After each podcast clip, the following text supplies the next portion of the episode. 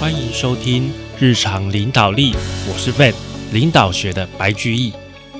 在节目一开始啊，我首先要跟各位听众说明一件事，就是我们的 FB 的粉丝团啊，诶，我也不清楚是什么原因，它突然就被 FB 就是被脸书的官方被封锁了。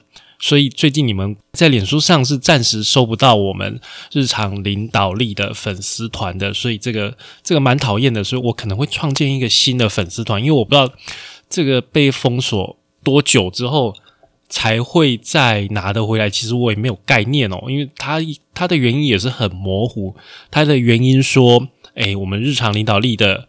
粉丝团违反了他们脸书的什么什么政策，但是他其实没有明确的讲说是哪一个政策，他只说我们违反了他的政策，那就停权了，我就完全没有办法用日常领导力的粉丝团发布消息等等，也没有办法做做一些留言哦，因为我其实会学文青，跟我会去一些商周、去一些杂志，有时候留言，我觉得就是。发表一些个人对于这些文章的一些想法、一些看法吧，然后能够吸引一些听众，我觉得也是挺好的啊。呃，总之我不懂为什么被停权了，但是我很堵拦点出做做这种事情哦。好，反正这个事情我会再开新的粉丝团，那旧的粉丝团我不知道脸书会不会还给我，他有朝一日还给我的话，我再来想。旷几波，讲几波啦！哈，来，我们今天的节目跟各位聊一下失业的这件事情哦。就是诶，其实我之前在脸书或者在其他地方有稍微讲到我前一阵子失业，那这段经历我觉得蛮值得跟大家分享的啦。因为你其实哦会在你没有想到的时候会遇到你的失业。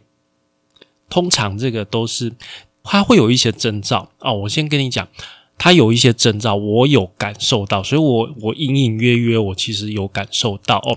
但是我一直都不觉得它真的会被失业，但是它就发生了。好，所以我今天跟各位讲这个主题哦。那讲这个主题，我也跟各位讲，就是我在失业前，好。我在四月的时候，我就拿到这个洪雪珍的这个失业教我们的事这一本书。我在四月的时候拿到这本书，然后我在八月的时候，应该说七月底的时候被支遣。所以我在四月看这本书的时候，我越看呐，心越冷，你知道吗？就看看就觉得，哎哎，这个我中哎，哎，这个我也中哎。因为因为洪雪珍他写这个书，他不是自己写的，你知道吗？他是去采访蛮多人，然后把它归纳出来的。所以他在书里面讲的，例如说失业的原因有可能十几种，那你中的可能是其中的一种到两种。好，那失业发生的情况可能也有十几种，那你可能中的是其中的一两种。但是你读到你你自己看到类似于你的情境的时候啊。你就有一个心理准备吧，就知道说，诶，现在我的状况有点像这样，maybe 有可能哪一天会发生，我们可能要随时做好准备，就心里会有这个准备。所以我还是跟各位推荐一下洪学珍的这一本《失业教我们的事》哦。好，那我先跟各位。讲一下我那个失业发生的原因吧，先从原因开始讲哦。大家知道我在大概三四年前去马来西亚外派，那外派了三年哦，那我就跟公司申请要回来，因为我们一开始公司给我讲的是我们是外派三年，那其实合约上面也是签了三年，那我就跟公司讲说要回来，那小孩子也要读书啦，也要回来了。那后来公司就让我回来哦，但是回来之后啊。有一点不太对劲哦，因为我在那个外派的时候啊，我已经在海外的子公司已经任到协理这样子的一个比较高阶的职务，但是啊，回来之后啊，公司给我的职务是工程师，是在工厂里面看这个制程，就是说，哎，生产制造的一个流程哦。但这个工作也不是说不好，但是就是突然从我在那边管一个大概五六十个人的一个一个公司哦，整个都管，然后突然就回来看一看这个制程，这个制程其实大部分都蛮稳定的，也没什么好看的。说真的，所以就突然就没有什么事情做。那个时候我就觉得，嗯，有一点怪怪。那另外一件事情啊，就是啊，就是我在海外的时候啊，其实我是听命于我们的董事长，我是向董事长报告，好，然后回来台湾的话，要跟台湾的总经理报告。但是啊，台湾的总经理跟 董事长感情似乎不是太好啊，不是太好。但是我一直没有特别把这件事情放在心上哦，因为我觉得说，反正回来，诶，怎么讲？我觉得我们打工的嘛，谁是我老板，我就听谁话做什么事。我觉得 OK 啊，反正我在什么地方工作，谁是我老板，我认清楚，哦我就替你工作，我觉得没有什么问题的。但是啊，这个台湾的总经理好像挺介意的。他好像觉得我就是不是他的人马。其实我一开始哦，七八年前我是他找来的哦，是他找进来公司哦。但是后来啊，就外派之后回来，就感觉就不太对劲了。所以我觉得征兆就像我刚刚讲的，就是征兆就是好像突然的这个工作啊，职称啊也变了。然后啊，就是原因，我认为还是在诶。这比较像是政治的问题啦。可是我老实讲哦，哪一家公司没有政治？所以这个我等下也要跟各位讲。这个我在就是面试后来其他公司的时候，我不会去提政治的部分。我们在面试的时候，每一家公司都知道每个地方都有政治，每个人都有可能因为政治的因素离开。但是我们一般呢？不会特别把这个拿出来讲，尤其呀，尤其不可以讲的愤愤不平的样子。我觉得这个挺重要，这个先跟各位分享到这一点哦。就我们心里明白真正的原因哦，其实我们心里明白，但是我们不会去讲这个。我在面试的时候，我会跟那个啊面试官或是人资会跟他讲，哎，因为疫情的关系，台湾。的公司在做缩减，在做精简。那我回来，这个由于公司在做精简，我又没有适当的职务，那隔了一段时间，公司就将我资遣，逼不得已将我资遣。好，我讲的是这样。那这个也是公司实际上跟我讲的一个体比较体面的一个一个话了哈。那我实际上就是用这个去讲，但讲是这样讲，我们实际自己知道的。原因通常都跟我们讲出来的会有一些差距啦，这个也是正常的。我相信这个你也不用特别去讲，他也不会特别问你特别去讲，反而对人家会觉得会有一个不太好的印象，觉得你这个人很会很记恨，因为总有一天你在新的公司也有可能会发生类似的事情，这个谁也没有办法保证啊。我觉得这个。还是很容易遇到的，因为毕竟你在工作上，毕竟还是人跟人之间的事情嘛，所以还是极有可能，还是都会因为政治因素，这个谁也没有办法给你保证。只是说，他们要看的是你是不是一个用正面积极的心态去面对你所遭遇过的事情。那这样子的人，我相信是更受欢迎的吧。其实一家公司要去资遣员工哦，它的原因有非常多，但你也不用特地为自己去找借口，或是觉得说自己很委屈。我觉得被告知的那个当下，你心里的那个那个痛苦哦，那个那个感觉真的是很糟。哦，我必须要讲，真的很差了，真的很差。因为你毕竟像我是在这个这家公司做，真的也是做了蛮久、蛮多年的哦，那个感觉真的很不好。但是我觉得不用一直把情绪一直放在这边哦，我们还是人要往前看，你慢慢的去理解一家公司会之前员工的原因蛮多的。例如说，假如公司本身经营不善，在疫情的情况下，蛮多餐饮业、蛮多旅游业，它不得已要收掉。那这个是很正常的，或者说，呃，他觉得这个老板觉得你的绩效真的不行，那他又不愿意把你换到别的位置，他也有可能把你解职，或者你本身你本身可能真的有问题，你本身的情绪或者说你本身的一些状况，其实不是很适合公司。那另外一种常见的情况就是第二代，第二代接班会砍掉蛮多人的，他不是他不会是计划性的砍，他找到机会他就砍了。所以我是觉得了，现在我们在台湾吼有一些台商薪水也不是很高，然后。人员的流动率又搞得这样子哦，其实我真的替我们的广大上班族感到很悲哀啦。就是，其实但是这个也不是说现在才发生，你知道吗？中国古代历代朝代都是这样，常常前面一个国王当的挺好的，第二代一上来马上就乱搞，然后就就死掉。各位知道那个战国时代有那个赵国啊，赵国长平之战不是被。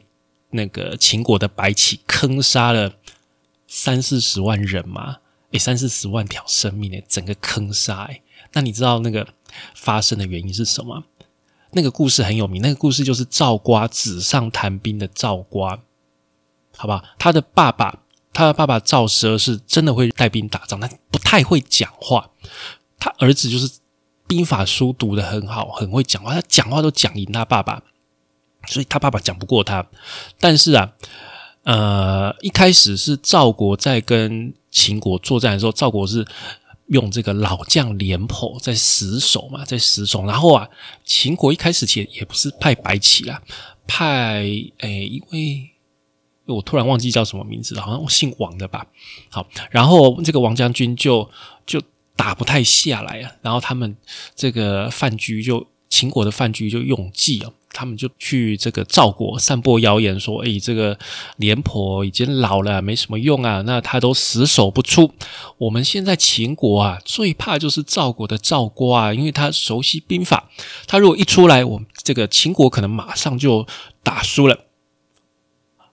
然后这个话传到赵国，其实赵国国王啊，一直不愿意去换掉廉颇，因为他知道赵国的国王知道廉颇还是比较实在的哦。”不太不太会有问题，问题就是什么？问题就是这个国王很快就死掉了。他儿子上来，他儿子上来了，听了这个说：“哎，对呀，哎，你这个老人家他妈一支兵一直守在这边，没有什么进展了，赶快我们要派年轻人上来哦。我们国家有一个新的气象，来来来，赵瓜，马上令你为大将军去跟秦国作战。然后结果就是。”呃，长平四十万条生命被坑杀，好不好？所以这个 第二代呃搞砸的事情，其实屡见不鲜啊啊，屡见不鲜。因为毕竟你第一代跟第二代的传承做的不够好的话，而且通常不都都不够好，好，很容易发生。所以我们还是建议广大的台湾企业传贤不传子，好吧？看看宏基，好吧？真的尽量了，传贤不传子，好吧？这个呃。我们只是建议啦，好不好？奉劝，因为通常传贤不传子的下场，企业的寿命远高过远高过家族企业了。我们必须老实讲，也是有优秀的家族企业，但是几率很低啊。可是怎么讲？我觉得这个也很困难，因为毕竟是自己的孩子，自己从小看着他长大，然后又是自己打拼下来的，会很想把自己的家业交给自己的孩子，这个是很正常、很可以理解的。只是就是。这个中间会牺牲掉很多了，好吧？啊，这个是题外话，好，这是题外话。好，那我们回头讲到哦，就是我那个时候感觉到不太对劲的时候啊，其实这个洪学生书上他有讲到，一家企业开始在搞你的时候，通常会有五种情况，我这边跟大家分享一下。第一个就是闲死你，让你没有事干，什么事情哦？诶。派到你有，故意就把你闪过去，然后啊，你在办公室，诶，也不太知道跟人家讲什么，因为什么事你都没有跟人家有交集，你手上都没有事，然后人家又觉得你很爽，因为你都没有事啊，人家觉得你很爽，可是你自己其实知道怪怪的，这个手上都没有事情，你心里也会觉得不踏实。哦，你虽然尽量去找事情来做，但是其实这个时候就是一个很大的警讯啊，这是闲死你。那第二个情况是相反的，就是操死你，故意把一大堆杂事、什么事情全部都丢到你身上，其实故意这个就是故意要为难你，想要让你走的一个方式，就他是希望你自己挺不住，你挺不住这个超度自己离开啊，他就省下什么？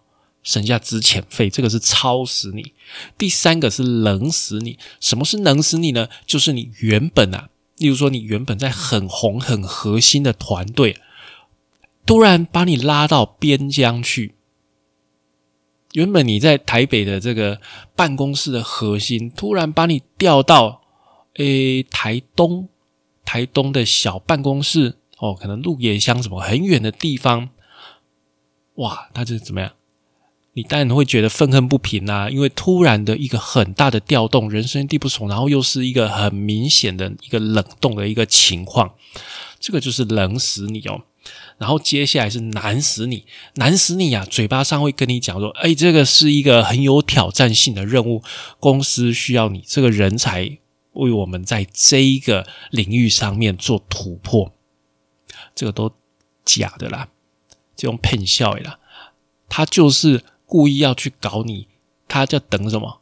等你做不出来，等你做不出来，他就说：“哇。”这个公司对你的期望很深，但是没有想到你在这一方面啊啊，令公司感到失望，所以我们不得已只好请你离开。如果你做出来了，你真的做出来，他就赚到了，他也没什么损失。所以这个这个是蛮容易会遇到的，这个情况很不好。我以前有遇过一个很资深的研发副总，哦，那既然能做到研发副总，他薪水也很高，对不对？那二代又想要把他干掉，他就把这个研发副总拉去做业务，拉去担任业务副总。那研发副总他是三十年的资历，全部都在研发单位，他其实对业务单位是不熟的，因为你业务单位其实面对客人蛮多。金贼妹妹嘎嘎啦，很多技巧要去跟客人应对，跟研发的概念天差地远。我们根本就不太可能把研发的人直接拉去做做业务的一个主管。即使你要有，就说你假如觉得这个人有做业务的潜能，你必须要慢慢慢慢的去培养他，不可能这样马上就拉过去直接做主管，马上就做得上去的哈。因为毕竟研发跟业务的专业。还是差蛮多的，还是差蛮多的。说真的了，呃，我有认识，当然还是有人两个都可以掌控的好。蛮多业务他必须要有深厚的研发底子，但是问题是，业务跟研发他在待人接物的做法上面，它就是不一样的，好不好？它就是不一样，所以这个研发副总。跑过去接业务的主管哦，下场是很糟糕。就是业务部的员工也是哭天喊地，就觉得这个新来的主管什么状况都不了解，然后就讲一些很技术的东西，大家没有共鸣。那那个副总他自己也过得很辛苦，因为。这个东西他就不熟，他就没兴趣。他要是很有兴趣，他年轻的时候就干业务了。他年轻的时候不会干研发嘛？在这样天怒人怨的状况下，最后这个副总当然是走路啦。这个就符合了第二代想要把一些老臣拔掉的一个方式哦。所以这个就是。难死你的一个应用，那最后一个情况就是穷死你，就是把一些福利都拔掉了。例如说，我们原本假如呃有私车公用，把这个福利拔掉啊，有一些奖金。把这个奖金拔掉，现在公司比较辛苦，把这个奖金拔掉。哦，反正不在劳基法里面。诶，劳基法里面是规定不准扣薪水的哦。各位要知道，假如你的薪水、你的本薪原本是三万六，突然公司跟你讲啊，变成三万三，你可以不同意，你可以去各地的劳工局去检举的哦。这个跟各位讲一下，这基本常识哦，千万不要很随便的被老板欺负。好，我们讲到这个发生的情况，我就是在看了这个洪学珍这本书，感觉到，哎，我中了好几个，哎，闲死你，冷死你，难死你，这个我都有中到，我就觉得糟糕，不太妙。但是我又觉得说，哎，当初是总经理找我来，他应该不会这么这么无聊，他妈搞我吧？哎，没想到还是被他搞到了。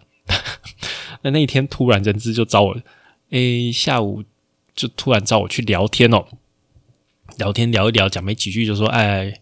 公司觉得说，哎，你的阶段性任务已经完成了，想要跟你结束我们之间的合约，我就想说，我谁跟你有合约？我根本就没有跟你有合约啊！哈，我想他的意思应该是聘雇的关系了哈。反正其实我心里想，就是照劳基法硬要做，其实是有办法的啦。可是我又觉得说不太。不太有什么意思，硬硬做下去就大家难看而已，蛮无聊的。所以后来隔了一两天，我就把东西收一收就走了，就就拿之前费就走了。反正我觉得只要最基本的吧，最基本的你要符合劳基法的之前费，该走的要走吧。好，然后就接受了。那我要跟各位再分享一下，就是我找工作这件事情，因为我已经四十岁了。其实我回来就是我大概。三四月，我开始感觉到不太对劲，我就开始在往外投履历。但是这个过程蛮不容易的。那这个部分也有像在在书里面有想到，就讲到就是外派，就是海外外派的人哦，回来台湾找工作，其实不是太容易。虽然我们在外派的时候学了蛮多功夫的哦，我我必须老实讲，真的学了蛮多功夫的。在外派的时候，因为单兵作战啊。你在外派就把你丢出去，什么事情都丢给你做，所以你是看的东西是蛮多的，什么事情都都会到你头上来嘛。有一些真的是意想不到的事情都会跑过来，所以会经历的比在台湾多。在台湾的话，呃，毕竟有资源啊，我分工都有嘛，有什么事情我就找谁，我都找谁，我都知道，我都清楚。但是在海外，什么事情就是你要自己处理，处理完。还要懂得报告嘛？所以其实我觉得海外的经验，在我人生的经历里面是很重要的经验。问题是啊，这个经验在一般的台湾企业是不容易被认可的。也就是你要找回到台湾的工作是不容易被认可的。他们只希望你再往别的地方外派。就说，例如说，你去越南外派完，你有越南外派经历。今天别的公司要外派印尼，要外派印度，他会很高兴你有这个经历。但是你假如是要在新竹工作，那你这个外派越南的经历基本上没有没有什么用。这样讲是有一点有一点残忍，但是真的，我真的有感受到，就是我在面试的过程，我。外派的经历，我觉得真的是很好的经验。但是啊，一般的企业，一般台湾的企业，他知道你想要在台湾上班，那你之前的经验是在国外的，是在东南亚，是在中国的，是在美国都一样，他不一定认可的，他不一定认可的哦。除非有几个状况他会认可哦。这个也是我后来。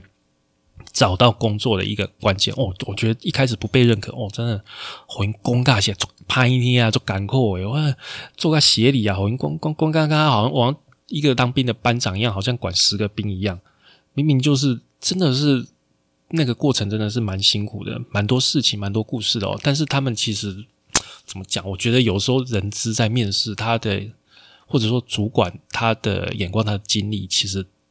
他的水准不到那里，他没有办法去面试你这么高阶的人啊。有的时候是这个情况啊，我觉得。所以，因为他只是想要找一个，例如说副理层级的人，那他本身是经理来面试嘛，对不对？这很正常嘛。但是他经理的经历都是在国内发生的，他经理的经历都是在国内发生的，他不会去认同，他不会对你的海外经验有任何的共鸣。我想这个就是我遇到的情况。那人资更不用讲了，人资他除非是一个足够有经验的人资，不然他没有办法了解这个情况哦。那我所要说的就是，第一个就是足够大间的公司，足够大间哦，上万人。我直接跟你讲，要上万人，要上万人的公司，它本身的制度要够齐全，它有可能去认可你外派的经验，但是你本身的学经历也要跟。很大间的公司，那间公司要有很直接的相关。简单讲，如果你有外派经验要去台积电，有机会，但是你本身的学经历还是要跟他的所需要要符合。例如说，你要在长期要在半导体产业，那你的学历要足够，要硕士以上，这个就是一般台积电的要求。那你有这个外派的经验，它是可以认可的，但是必须要符合很多条件啊，并不是这么容易。那第二个情况就是外商，外商他会认可的，因为对外商来讲，他派在台湾的人，对总部来说，那他也只是一个外派，好，他也只是一个外派，所以他是有可能会认可的。但是你要去外商，你的英文能力要够好。那我在这个方面是 OK 的，所以我后来找到了一个外商的工作。那薪水还可以足够，就是比我之前还要好，所以我觉得在这个部分，我的这个结果是蛮幸运的哦。我觉得我自己是蛮幸运，虽然我尝试了将近半年，那这个过程真的是非常的辛苦哦。尤其是啊，我中间在面试的时候又遇到疫情哦，就我们台湾不是五月的时候突然就三级警戒嘛，那个时候我面试一两家，我觉得诶。感觉很不错，你知道吗？我觉得都已经快要去那个新的公司上班了，结果突然遇到疫情，然后人家就跟我讲：“哎，这个不好意思，我们这个职缺就关闭了。”因为 他也没有明说，因为疫情，反正他就直接关闭了，就说：“啊，不好意思，你的面试就到这边结束了，谢谢你的这个参与。”这样子，所以这个过程对我来讲真的是，但是最后的结果是好的。所以，我其实蛮认同学生他讲的一句话，就是失业是上天经过包装的礼物。它不是直接你一看到就是礼物，它不是这样的，它是包装过的。你第一眼看不出它是一个礼物，你第一眼会觉得说，这个是一个很痛苦、很辛苦的一个经验，因为你中间，哎，我要养家养孩子，我突然断粮，那对我们来讲压力真的是很大，好吧？但是，从这个找寻自己的过程，找寻自己职涯，找寻自己的方向的过程，我觉得我又学习到一些东西。然后呢，我看事情的角度也不一样。我觉得人情冷暖呐，好，人情冷暖，我觉得这四个字真的蛮难发音，但是这真的很重要。人情冷暖，有的时候哦，你。呃，我觉得有时候你的人脉并不是要这样的现实。呃，我觉得人就是这样，有好有坏，总是有潮起潮落的时候。在你好的时候，你结交人脉，当然你会去找一些对你比较有利的，这当然这是正常的，这必要的嘛，因为你业务需要，我觉得这是没有问题的。但是啊，有的时候你潮落的时候，你会发现那个时候真正关心你、真正会陪你的。反而是一些你在状况好的时候，你甚至会觉得说看不起的人。但是我觉得就是广结善缘啊，所以我觉得不要去去忽视每一个人之间的连结哦。虽然我觉得现在阿中部长讲之后讲人与人的连结，大家会想到别的地方，但是我真的觉得就是人与人之间的连结。你们要知道我的意思，我的连结是就是每一个人的连结，好吧？有的时候你会觉得，哎，门口的守卫、现场的员工，哦，或是记账的小姐，这些不起眼的职位，但是其实你在不好的状况的时候，你会感受到，哎，这些人他是真的对你的关心。反而啊，你以前觉得，哎，这个业务经理跟我不错啊，没想到啊，你在不好的时候，他根本理都不理你，他觉得，哇，你被之前的，万一跟你太好，他会不会也中枪？